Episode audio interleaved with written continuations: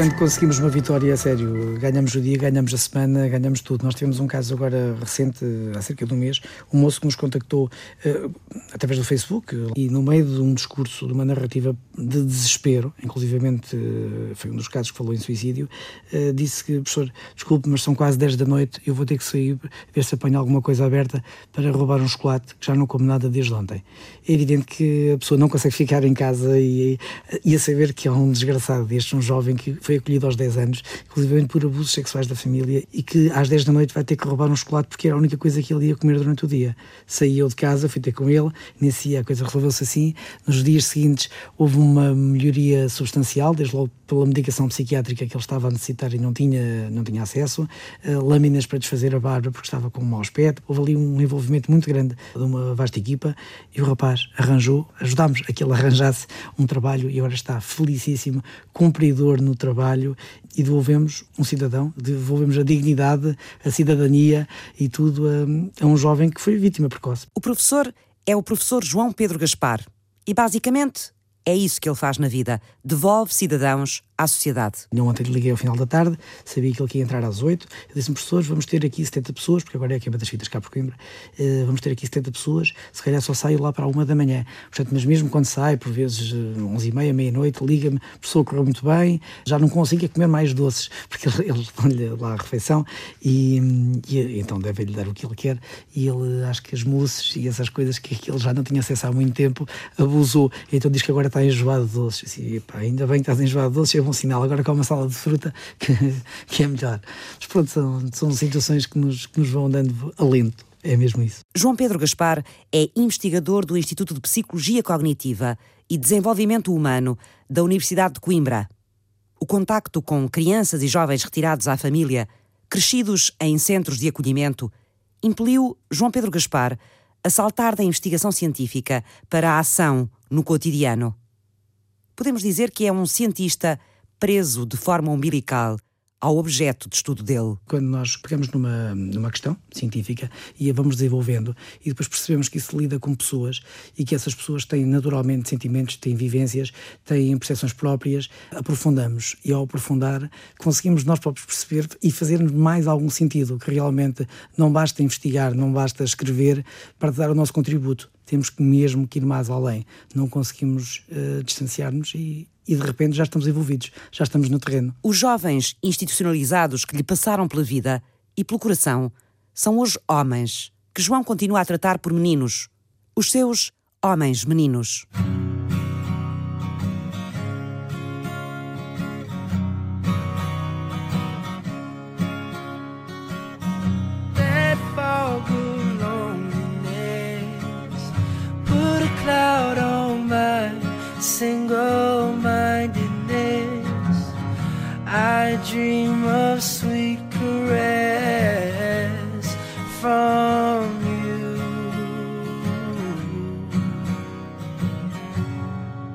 Normalmente, quando falamos de bullying, falamos de crianças, falamos de jovens e principalmente como estando ligados ao problema. E nós quisemos dar um outro rosto, foi as crianças e os jovens também têm algo a dizer e a fazer sobre este assunto.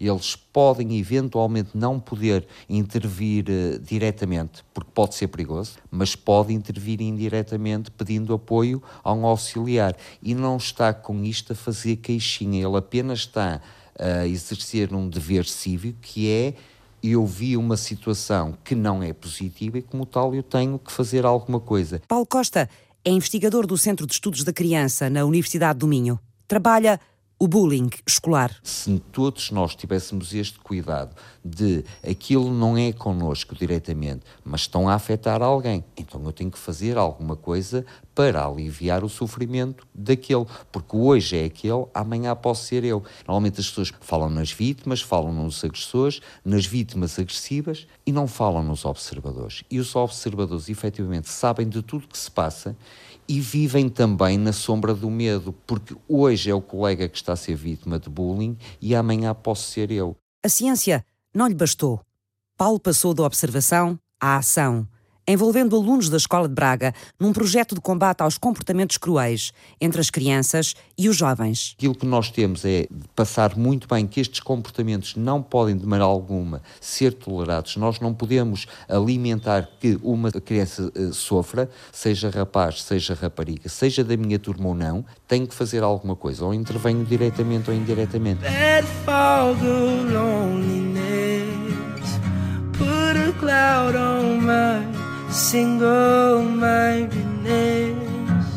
Oh, I dream of sweet caress from you.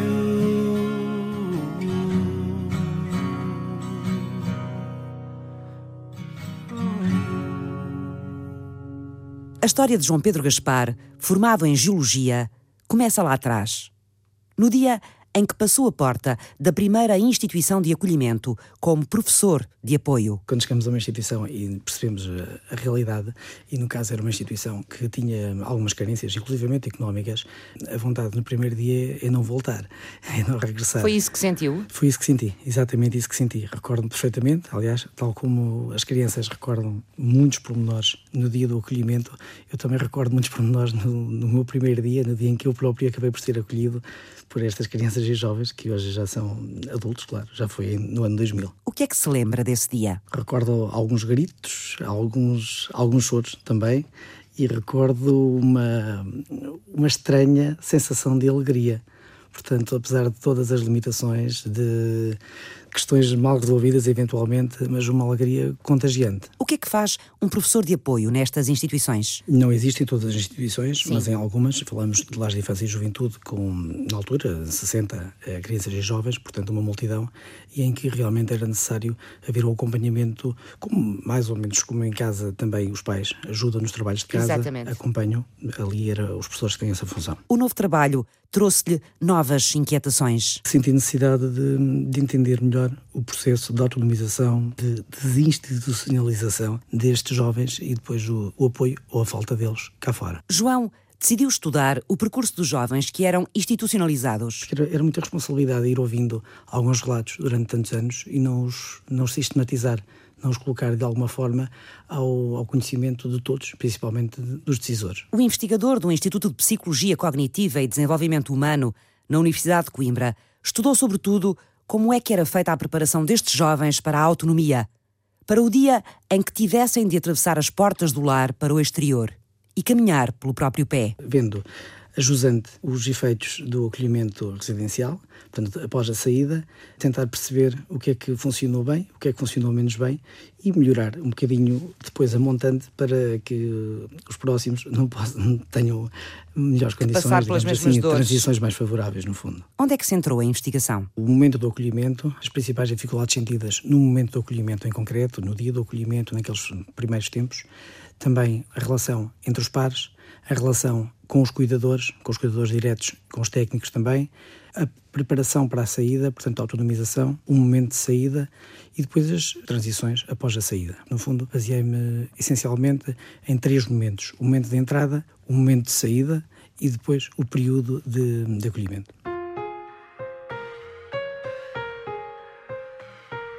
Há 16 anos, o que acontecia aos jovens adultos depois de saírem dos lares de acolhimento era uma incógnita. Não havia investigação em Portugal sobre o tema. O trabalho do João foi pioneiro. Eu sempre fiz parte da, da turma do professor Paulo e uh, houve um incidente com uma colega minha da mesma turma. Ambas éramos agressivas uma com a outra, ou seja, eu era vítima agressiva, tal como a minha colega. Só uma com a outra? Diretamente éramos nós as duas, entretanto a nossa turma dividiu-se em dois grupos. Inicialmente era eu e ela, até que se gerou os dois grupos. Poucos eram neutros e havia esses dois grupos e quando avisaram o nosso professor do sucedido, a ideia que o professor teve, que viu que era uma situação muito complicada, já estava assim em níveis um bocado extremos, digamos, o professor teve a ideia de fazer uma gala.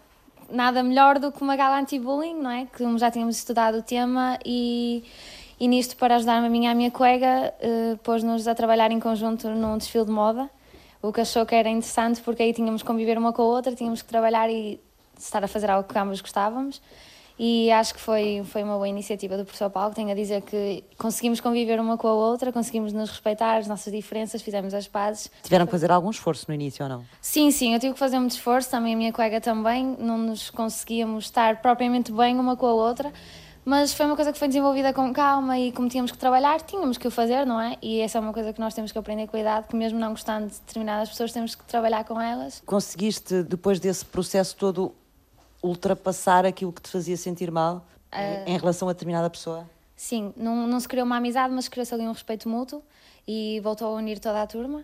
Lá está, quando nós fazemos algo mal, quando nos estamos a sentir rebaixadas, primeiro nós agredimos. Para defesa, não é? Sim, neste caso foi. Nós agredimos-nos mutuamente e a nossa forma de também não nos sentirmos tão rebaixadas era voltar a agredir. Mas claro que estávamos as duas a magoar-nos uma à outra, não mostrávamos fraqueza, não é? Mas eu admito, na altura não, não, não tinha tanta consciência das coisas, mas estava-me a magoar e isso ajudou-me bastante. E, e eu realmente fiquei muito sensibilizada com, com tudo isto e desde que eu passei por determinadas coisas com o professor Paulo, eu gosto muito de investigar este tema e acho que é uma boa estratégia. Foi uma boa forma de, de resolver com a gala anti-bullying. E como é que foi a gala? Conta-me lá. Foi feita no Parque de Exposições de Braga. Sim. O auditório grande, aquilo encheu, foi, foi incrível, foi realmente até tivemos lá cavalos no início para abrir, tivemos ginastas de, da Escola da Alberto Sampaio, juntámos lá está muito a dinâmica das escolas, que o professor Paulo acha que, que é uma boa forma, e eu também concordo. Uh, tivemos músicos, nós próprios apresentámos a primeira vez o nosso hino anti-bullying, que tivemos a trabalhar com os alunos da Universidade do Minho, de música, que eram uh, alunos do professor Paulo. Depois fizemos desfiles com algumas marcas, tanto os rapazes como as raparigas. Como é que te sentiste no final? Senti-me bem, foi bom. Foi diferente porque era um espetáculo criado por nós. Era encher uma sala inteira e um, tudo organizado por nós e nós, alunos do nono ano, nunca tínhamos feito uma coisa tão grande. Foi muito bom e os nossos pais estavam orgulhosos de nós e eu estava satisfeita pelo, pelo meu desempenho, pelo desempenho do Paulo, pelo desempenho dos meus colegas e foi, foi muito gratificante. E são coisas que vão ficar sempre na minha memória e aprendizagens incríveis. A história da Lara é uma das muitas histórias que Paulo Costa gravou no ADM dos alunos dele na Escola Básica do segundo e terceiro ciclos de Real, em Braga. Paulo reparte o tempo entre a investigação no Centro de Estudos da Criança, na Universidade do Minho, e as aulas de Educação Física no terceiro ciclo. Agora tem uma tarefa maior: apoiar os antigos alunos dele a levarem por diante um projeto novo, uma associação juvenil anti-bullying. Tudo começou há oito anos. Sendo eu de educação física e estando ligado ao desporto, eu era treinador. Na altura, aquilo que eu desafiei os pais e a turma era fazermos a experiência de olhar para aquela turma como uma equipa, em que eu era o treinador, os miúdos eram os atletas e, e os pais eram os pais dos atletas.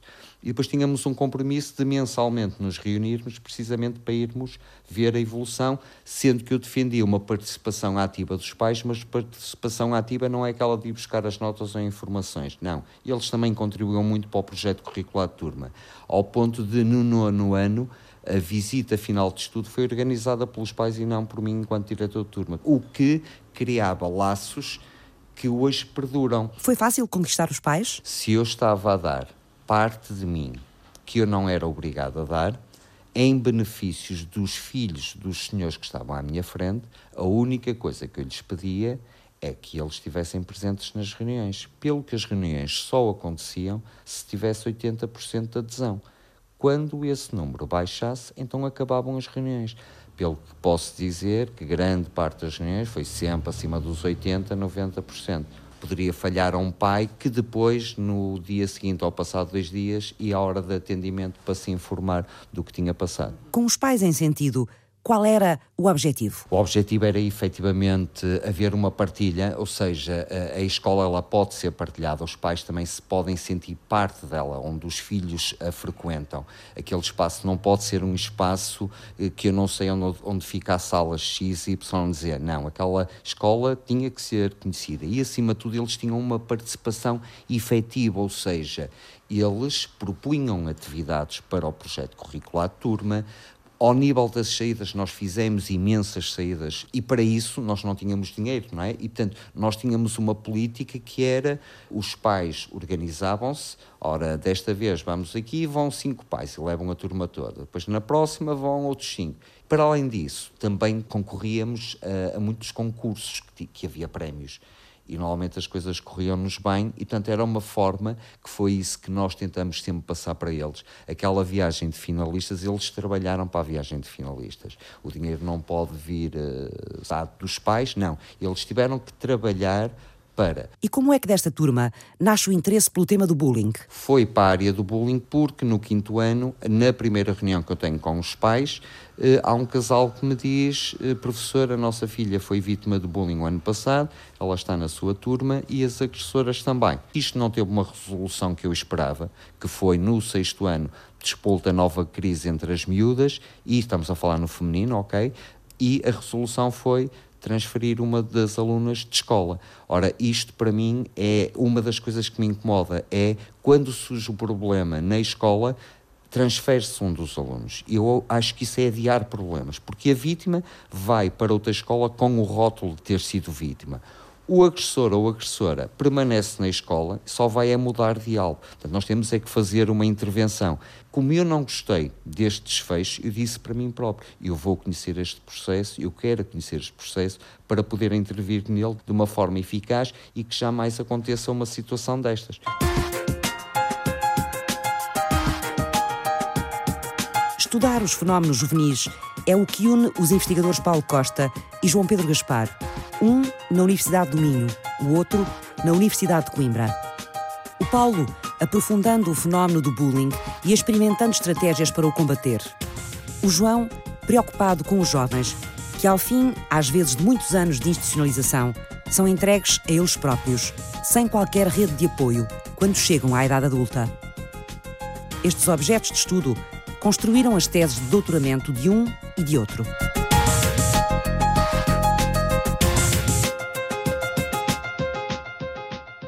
Em relação ao período inicial de acolhimento, é mesmo generalizado, é comum a todos.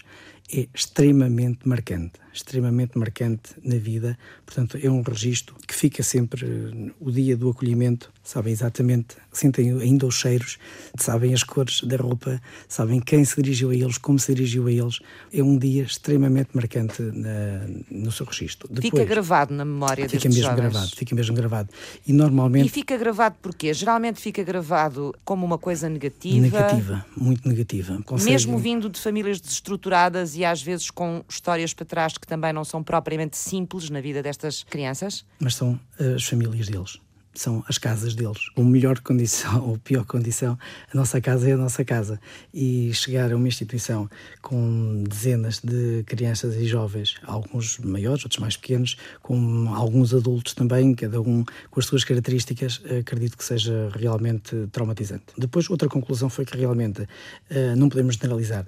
Não podemos generalizar nem o jovem, nem a instituição, porque difere, difere bastante. De qualquer forma, os relatos incidem essencialmente uma relação muito favorável com os pares, amizades que se prolongaram ao longo da vida.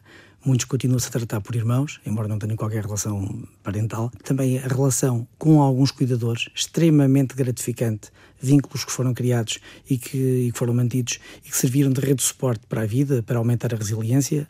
O contrário também é verdade também indiferença, frieza por parte de alguns cuidadores e de alguns técnicos que acabaram por criar uma imagem negativa dos adultos que com eles contactaram. A grande rede, o suporte destes jovens, são os outros jovens que crescem com eles? Dentro e depois fora da instituição. Às vezes eles nem têm noção de quão importante é esse apoio e essa rede social entre os pares. Desde logo porque têm um entendimento diferente e muito mais profundo, porque viveram situações, ou estão a viver situações em tudo semelhantes. Embora haja, mesmo dentro dos meninos acolhidos, haja situações completamente dispares, com família, sem qualquer família, com família estruturada, portanto, mesmo assim é diferente. De qualquer forma, eh, cá fora, já fora do, do acolhimento, muitas vezes somos contactados precisamente por jovens que estão numa situação mais ou menos estável e que conseguem ser eles a sinalizar os colegas, antigos eh, parceiros, antigos pares, que não estão assim tão bem. É importante terem realmente esses laços, porque são essas pessoas que um dia acabarão por ser os primeiros sinais de, de, alerta caso as coisas não corram bem. Há casos em que a família se vai afastando do jovem, em que o jovem perde definitivamente a família? Há casos em que perde, eh, desde logo por falecimento do, dos pais pessoas que acabam por falecer bastante cedo, fruto também em parte de doenças provocadas por seus consumos. Outros existem, mas acabam por reconstituir as famílias e por vezes longe das instituições e acabam por hum, ir perdendo o contacto. Há casos realmente em que no início é quase uma guerra com as instituições porque querem muito estar presentes todos os fins de semana, todos os momentos. Depois, com o passar do tempo, vai havendo um afastamento e as famílias organizam-se de outra forma e as crianças acabam por ficar eh, desamparadas de uhum. todo em relação à família direta e até à família mais alargada. A população que hoje chega às instituições, continuo a dizer que não se pode generalizar, começa a ter alguns jovens, algumas crianças, adolescentes, chamamos-lhe assim, que vêm com problemas diferentes daqueles que chegavam há uma década. Porquê?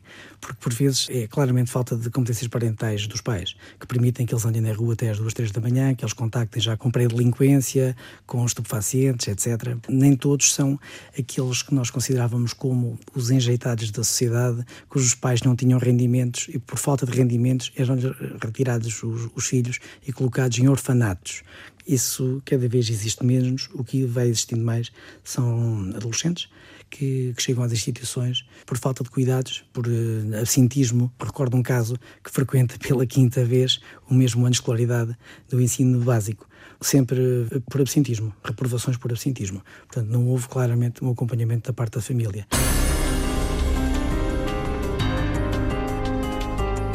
Dois investigadores, um objeto comum. Mergulhar no universo juvenil, com o conhecimento, mas também com o coração nenhum deles sobreviveu ao ato de estudar, sem entrar de cabeça na realidade e sem se envolver ativamente na procura de soluções. Ambos fundaram organizações para espantar as sombras na idade da claridade, como a poesia lhe chama tantas vezes. Por que é que a ciência se interessa cada vez mais por estudar a população jovem? Depois das empresas e da economia, haverá uma nova porta das universidades a abrir-se, agora às pessoas? As perguntas regressam na segunda parte do ponto de partida. Até já.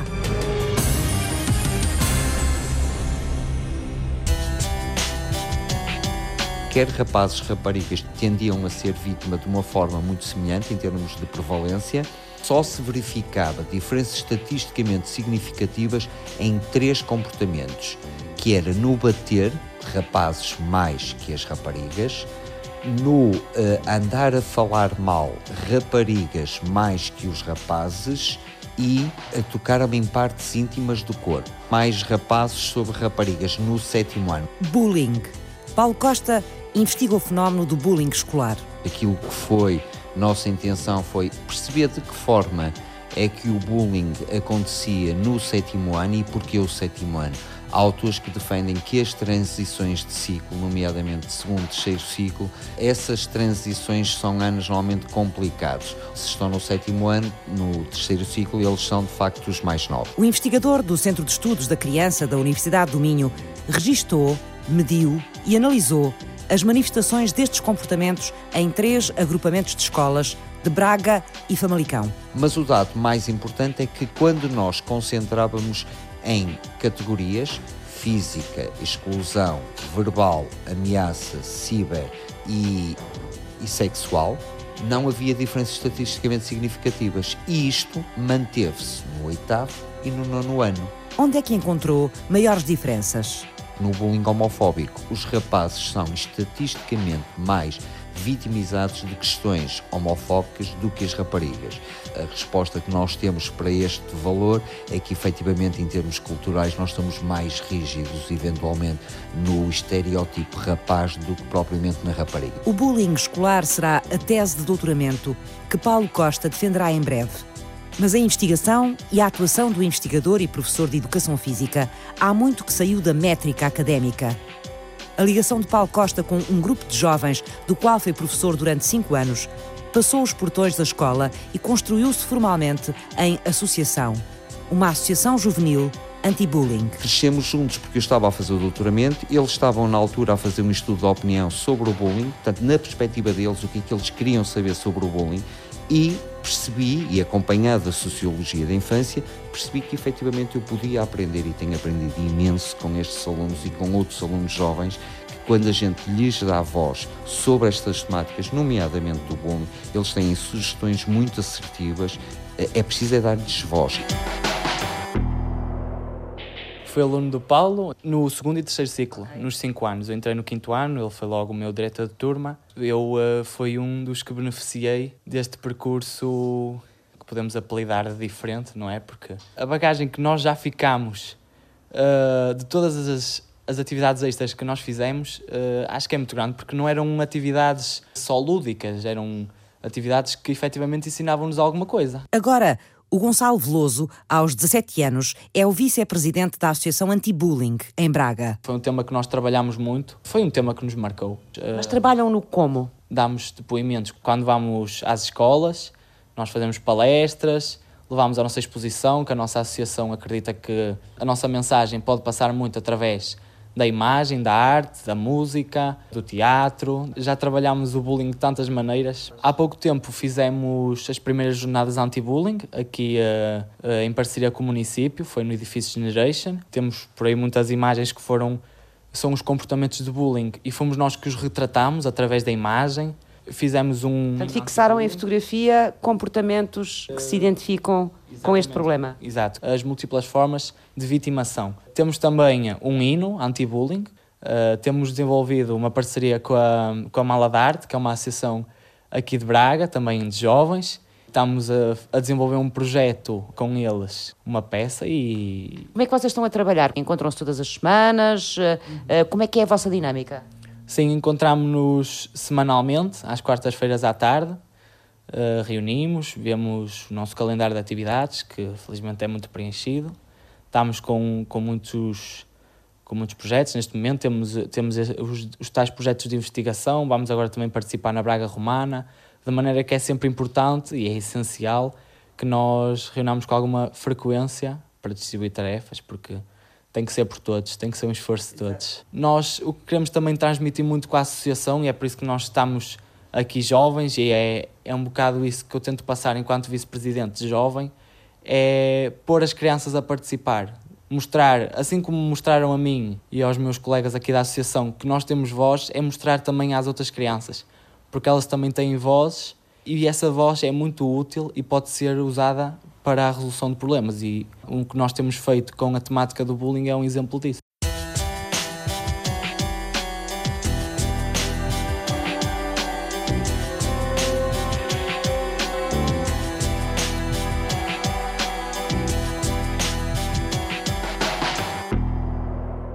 Ricardo Barros também trabalha a temática juvenil, olhando com atenção para o fenómeno da delinquência, os comportamentos antissociais e os comportamentos de risco. O psicólogo estudou a realidade específica da violência sexual juvenil em Portugal, pela primeira vez há quatro anos. Até lá, esse era um mundo apagado das estatísticas e dos dados científicos. Havia necessidade de perceber se existia, quantos é que existiam, que tipo de comportamento é que existiam, quem eram as vítimas, portanto, tentar perceber esse, esse problema. No estudo, detectámos na altura 151 agressores sexuais, jovens agressores sexuais, portanto, com crimes cometidos e participados e condenados pela polícia, portanto, só estou a considerar aqueles que na altura já tinham sido condenados pelos tribunais, com a colaboração da Direção-Geral de Reinserção e Serviços Prisionais, que nos possibilitou a, a, recolha de dados dentro dos centros educativos e também nas equipas tutelares educativos. Foi um trabalho que foi feito ao longo de um ano e meio.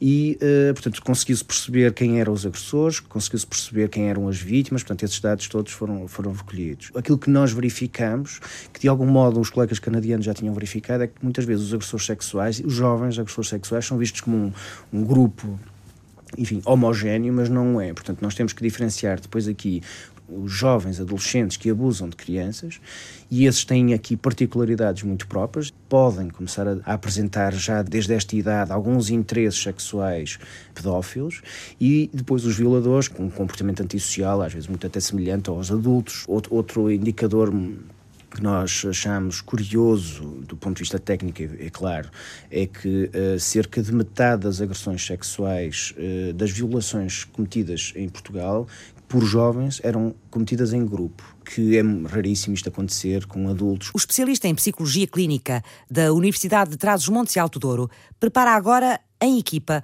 um plano de intervenção.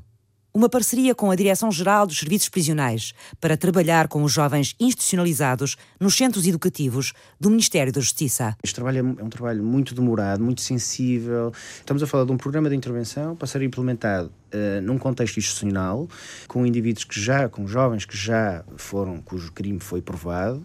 É um programa já, digamos, já quase de prevenção secundária, com o objetivo sempre que este comportamento não volte a acontecer. Portanto, o nosso objetivo sempre sempre, quando temos uma intervenção deste género, é prevenir a reincidência. Um jovem deve ir para uma instituição, não propriamente, deve ser para ser responsabilizado, não propriamente punido, porque a punição não nos leva a nada.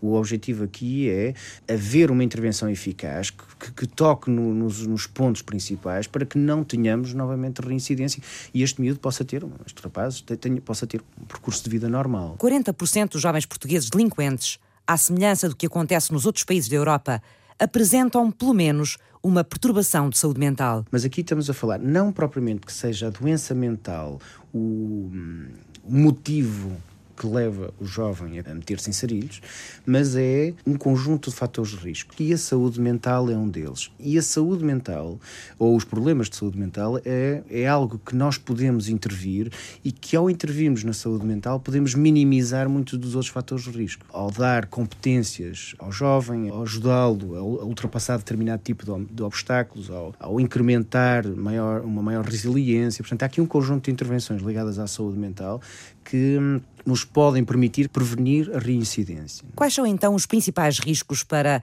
a entrada na delinquência juvenil, Ricardo? As questões ligadas à parentalidade, e aqui incluem-se muitas as questões em termos do abuso físico, em alguns casos também eh, a violência sexual ou a agressão sexual, portanto, as circunstâncias de abuso. Depois há as questões também aqui ligadas às competências sociais, às vezes até o interagir com os outros, eh, o cumprimentar, o saber cumprimentar, o saber interagir, até coisas mais elaboradas, como por exemplo a resolução de problemas. Uma coisa muito básica, se pensarmos nas vantagens, desvantagens, eh, vantagens e desvantagens de determinado comportamento, aquilo que nós fazemos rapidamente por uma coisa banal até eventualmente uma, uma decisão mais complicada, em alguns destes jovens este processo é extremamente impulsivo e há muito pouca reflexão sobre o comportamento que eventualmente acabam por ter. E depois, quando temos aqui um grupo de pares eventualmente mais problemático, pode acontecer, então aí neste, nestes jovens que já têm pouca reflexão sobre o seu comportamento, mais facilmente, se calhar, acabam por se envolver em, em, problemas. Estes são, se calhar, os problemas eh, centrais, os fatores de risco centrais. Depois, se associado a isto ainda temos um problema de saúde mental, por exemplo, o um envolvimento e o um início do consumo de substâncias, às vezes até para lidar com estes problemas de saúde mental, que por sua vez vão aumentar, e as coisas começam a funcionar quase em bola de neve. A necessidade de intervir a este nível permite, antes de mais, parar todo o processo e fazer pensar o jovem no, no, todo aquele percurso que ele está a ter e, obviamente, intervir não só em termos da saúde mental propriamente dita, mas estamos a, ter, a, a falar muitas vezes até ao nível da aquisição de competências, aquisição de competências sociais, do trabalho de, de reflexão pessoal sobre o seu percurso de vida, etc, etc. E quais podem ser as ações mais importantes para combater esses riscos? Um aspecto muito importante que é a questão da supervisão, e, e eu entendo aqui a supervisão quer dizer o facto de eu saber que o meu filho saiu, mas eu sei onde é que ele está. Só esta, esta noção de eu sei onde é que o meu filho está, o que é que ele está a fazer e com quem é que ele está, é importante, obviamente, também o jovem sentir isto. O meu pai sabe onde é que eu estou, não é? O que é que eu estou a fazer e com quem é que eu estou. Esta supervisão é muito, muito importante. E alguns destes jovens acabam por crescer e desenvolver-se sem este sentido de, supervisão. O investigador João Pedro Gaspar relata os sentimentos de duplo abandono que os jovens em centros de acolhimento sentem no momento de partir são os dois momentos de vida marcantes, portanto, as, as, duas transições, digamos assim, da família para a instituição e da instituição para o meio natural de vida, é assim que lhe chamamos quando, quando saem da, do acolhimento residencial. E aí sim, aí sentem um abandono, à partida estão mais preparados para ele, porque foram. Eles, eles compreendem porque é que são abandonados pela instituição uh, na idade adulta, pelaquela que foi a casa deles ou o espaço que os acolheu durante todo a o seu parte tem muita dificuldade em encarar isso têm mesmo muita dificuldade. Eles sentem que fazem parte de algo, eh, depois da fase de adaptação, do choque. Aquela é a casa deles, aquele é, é o meio que eles conhecem e percebem-se que, de repente, aquela casa não os pode acolher mais. Não há como acolhê-los mais. E essa questão é-lhes transmitida com maior ou menor sensibilidade mas eles acabam por ter alguma dificuldade em aceitar que realmente onde cresceram, a casa deles, deixou de o ser. Só porque eles têm mais idade, não é, não é como um castigo. Mas eles sentem-no como um castigo. Eles veem como tal. Com que idade é que os jovens têm de deixar os centros de acolhimento? A partir dos 18 anos, podem deixar, desde logo são maiores, se podem conduzir e podem votar, também têm livre-arbítrio também para sair da instituição. Podem tomar essa decisão podem, eles? Podem tomar essa decisão. Eh, entre os 18 e os 21, de acordo com a tipologia do acolhimento, em relação à segurança social, por vezes prolonga-se entre os 18 e os 21, alguns por ali, no limite, os 21 anos. Entre, portanto, entre os 18 e os 21 é a fase de, de saída. Como é que as instituições preparam estes jovens para o momento da saída e para a vida adulta? Cada realidade é uma. Uma instituição que esteja no interior, numa aldeia do interior, não pode ter exatamente os mesmos modelos de uma instituição que está no centro de Lisboa, desde logo por transportes públicos que têm que apanhar ou que não têm que apanhar, porque nem sequer existem. Mas existem alguns guias de boas práticas para hum, criar rotinas, porque as rotinas são fundamentais para preparar a autonomização. A alimentação, tratar de, de refeições pequenas, porque nessas instituições, normalmente, as refeições são feitas desde logo em fogões industriais, muito mais difíceis de manusear. Falamos de refeições, de 40 refeições, quando hum, estes jovens precisam de fazer comida para uma, duas pessoas e, portanto, as quantidades. Também a ida às compras, a comprar os produtos de limpeza, os produtos de higiene. Portanto, normalmente isso é feito pela instituição, em atacado, o economato, quando muito é que trata dessas situações, e estes jovens acabam por nunca ter frequentado um supermercado no sentido de perceber que o fiambre que só tem uma durabilidade de 3 ou 4 dias e que não podem comprar uma quantidade muito grande, o participar nas atividades da cozinha, eventualmente até participam, mas se necessário for, estão duas horas a descascar batatas. Exato, porque... E isso não é aprender a cozinhar. É, é como se estivesse a trabalhar num quartel. Exatamente, é como se estivesse a trabalhar num quartel, precisamente. Essa aprendizagem, essas pequenas coisas, é, é preciso começar a preparar os jovens antes deles saírem com alguma antecedência. Exato, requer essencialmente duas coisas. Uma é Essas pequenas competências. Requer tempo, porque nós para educarmos os filhos em casa é necessário muito tempo. É uma tarefa aturada, é uma tarefa diária, onde só, só vivenciando as situações é que as aprendizagens se realizam. Uh, Exato, e não, se- trabalha com 20 crianças ao mesmo tempo. Claro, e não são jovens. tantos adultos, porque uh, a questão das instituições é que há turnos, naturalmente, né? Quem está de semana pode não estar ao fim de semana, e quem está de manhã pode não estar à tarde ou à noite, e portanto, quando se é pai ou mãe, é esse tempo inteiro e não há férias, não há fim de semana. Estamos, à partida, estamos sempre presentes para os filhos. Nas instituições, essa é uma questão que se coloca. Não é fácil arranjar uma solução. Para haver um fio condutor, para haver os adultos de referência, é necessário realmente muita dedicação, muito ir além dos cânones, eu acho. Estes jovens, muitas vezes, quando saem, mesmo aos 21 anos, não têm um futuro minimamente estruturado. A maior parte não tem. Um ou outro terá quando conseguem arranjar um emprego ainda na fase do acolhimento e vão trabalhando ali três ou quatro meses de forma a criarem um pésito de meia para poderem arrendar um espaço, por exemplo, e pagar os dois meses adiantados. Mas são mesmo muito poucos estes casos. A maior parte, quando saem, passam claramente por dificuldades. Por dificuldades significa o quê? Não têm onde ficar, Significa trabalho. irem eh, para, para instituições fins de linha, porque acabam por cair O que na é que são instituições na fins de indigência. linha? São instituições que, como por exemplo a Casa das Andorinhas, do Dr. Almiro, em Campo de Besteiros, que acolhe adultos e jovens que estejam perdidos na vida, como ele costuma chamar, que não tenham realmente onde ficar e que tenham, tenham muitas dificuldades em sobreviver. Evitar o fim de linha para estes jovens levou o investigador da Universidade de Coimbra a criar uma plataforma de apoio aos jovens ex-institucionalizados. Qual foi o embrião deste projeto, João? O embrião passou um bocadinho pelos tais vínculos que não se conseguem quebrar, independentemente do tempo ir passando e dos jovens, que eu ainda vejo como meninos, eh, hoje terem 20 e muitos anos, 30 anos, mas ainda vejo como meninos, e as dificuldades que eles depois vão passando. E quando falo de dificuldades, falo realmente de, de não ter dinheiro para uma, para uma garrafa de gás, para tomar banhos quentes, falo da dificuldade em arranjar emprego, falo da dificuldade em conseguir medicação, e falamos inclusivamente de medicação psiquiátrica, que, como sabemos, se não houver uma redução gradual, portanto, um corte abrupto, pode causar transtornos eh, extremamente graves, inclusivamente até com, levando a tentativas de suicídio e outras, outras causas muito, muito graves realmente. Primeiro, João Pedro socorreu-se da rede de amigos e dos colegas do Instituto de Psicologia Cognitiva da Universidade de Coimbra. E no princípio deste ano, formalizou a PAGE, a plataforma de apoio aos jovens ex-institucionalizados. Para poder chegar a mais eh, jovens, porque algumas situações eram realmente preocupantes. Falo de situações de tentativas de suicídio, situações que se vão arrastando no tempo, de desespero, de não conseguirem uma, uma solução para a vida, de acharem que realmente a vida deles não faz sentido, não tem valor, e depois é preciso disponibilidade também em termos de tempo, não só emocional, não só competências e conhecimentos eh, académicos, digamos assim, mas também é preciso disponibilidade de tempo. E então, socorrendo-me de uma rede de voluntários, comecei pela parte dos amigos que já ajudavam e rapidamente alastrou, até porque no meio académico isso é mais fácil de se conseguir, e formalizamos a plataforma de apoio a jovens que viveram acolhidos. Ou seja, intervenção social suportada pela ciência. Suportada pela ciência. E suportada e, na ciência. E na ciência. Temos algumas alunas e alunos de cursos de Direito, a Psicologia, a Serviço Social, que inclusivamente já têm como uh, objetivo, já estão a fazer uh, cadeiras com base na PAGEC. Há um certo pioneirismo aqui nisto, não há? Em relação, pelo menos, àquilo que tem sido a abertura das universidades para o exterior, que tem sido muito mais na vertente económica e financeira, do que na vertente social. Exatamente. Pronto, eu realmente reparei nisso e, inclusive, no dia da defesa, da defesa do meu doutoramento, quando na Sala dos Capelos tinha a responsabilidade acrescida de estar a falar não só para o júri, mas também para muitos dos meus meninos que hum, acompanhei durante largos anos. Foram lá vê-lo e apoiá-lo? Foram lá ver-me e alguns de traje académico, o que me deixou cheio de orgulho.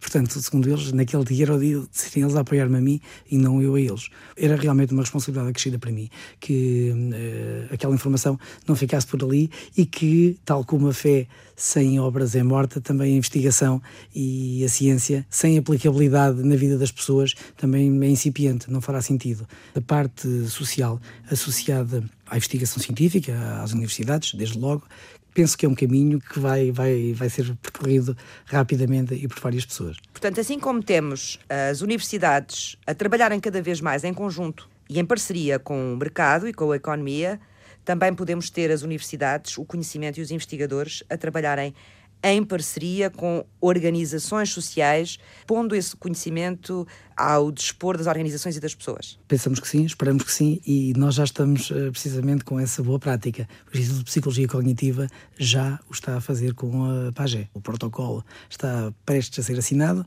embora informalmente já exista toda, toda a cumplicidade, digamos assim, e portanto será um primeiro passo nesse sentido, de tornar realmente eh, a investigação, as universidades, uh, voltá-las um pouco também para a área social, porque é uma área que continua a carecer. Fizeram este programa João Pedro Gaspar. Quando nós pegamos numa, numa questão científica e a vamos desenvolvendo e depois percebemos que isso lida com pessoas e que essas pessoas têm naturalmente sentimentos, têm vivências, têm percepções próprias, aprofundamos. E ao aprofundar, não basta investigar, não basta escrever para dar o nosso contributo. Não conseguimos uh, distanciar-nos e, e de repente já estamos envolvidos, já estamos no terreno. Paulo Costa. É muito importante que os alunos percebam que perante uma agressão não podem de maneira alguma silenciar. Lara Caldas e Gonçalo Veloso. Pronto, quem quiser ver também é pesquisar quinto D a nossa turma e acho que vai ficar ali para aí dois ou três dias a ver os arquivos. Ricardo Barros. Não é propriamente uma área fácil, porque estamos a falar normalmente de circunstâncias em que há uma vítima, de circunstâncias em que há agressões graves, em que hum, é difícil empatizar à primeira com o agressor. Francisca Alves fez o apoio à produção. David Oliveira cuidou da pós-produção áudio. Eduardo Maio realizou e apresentou.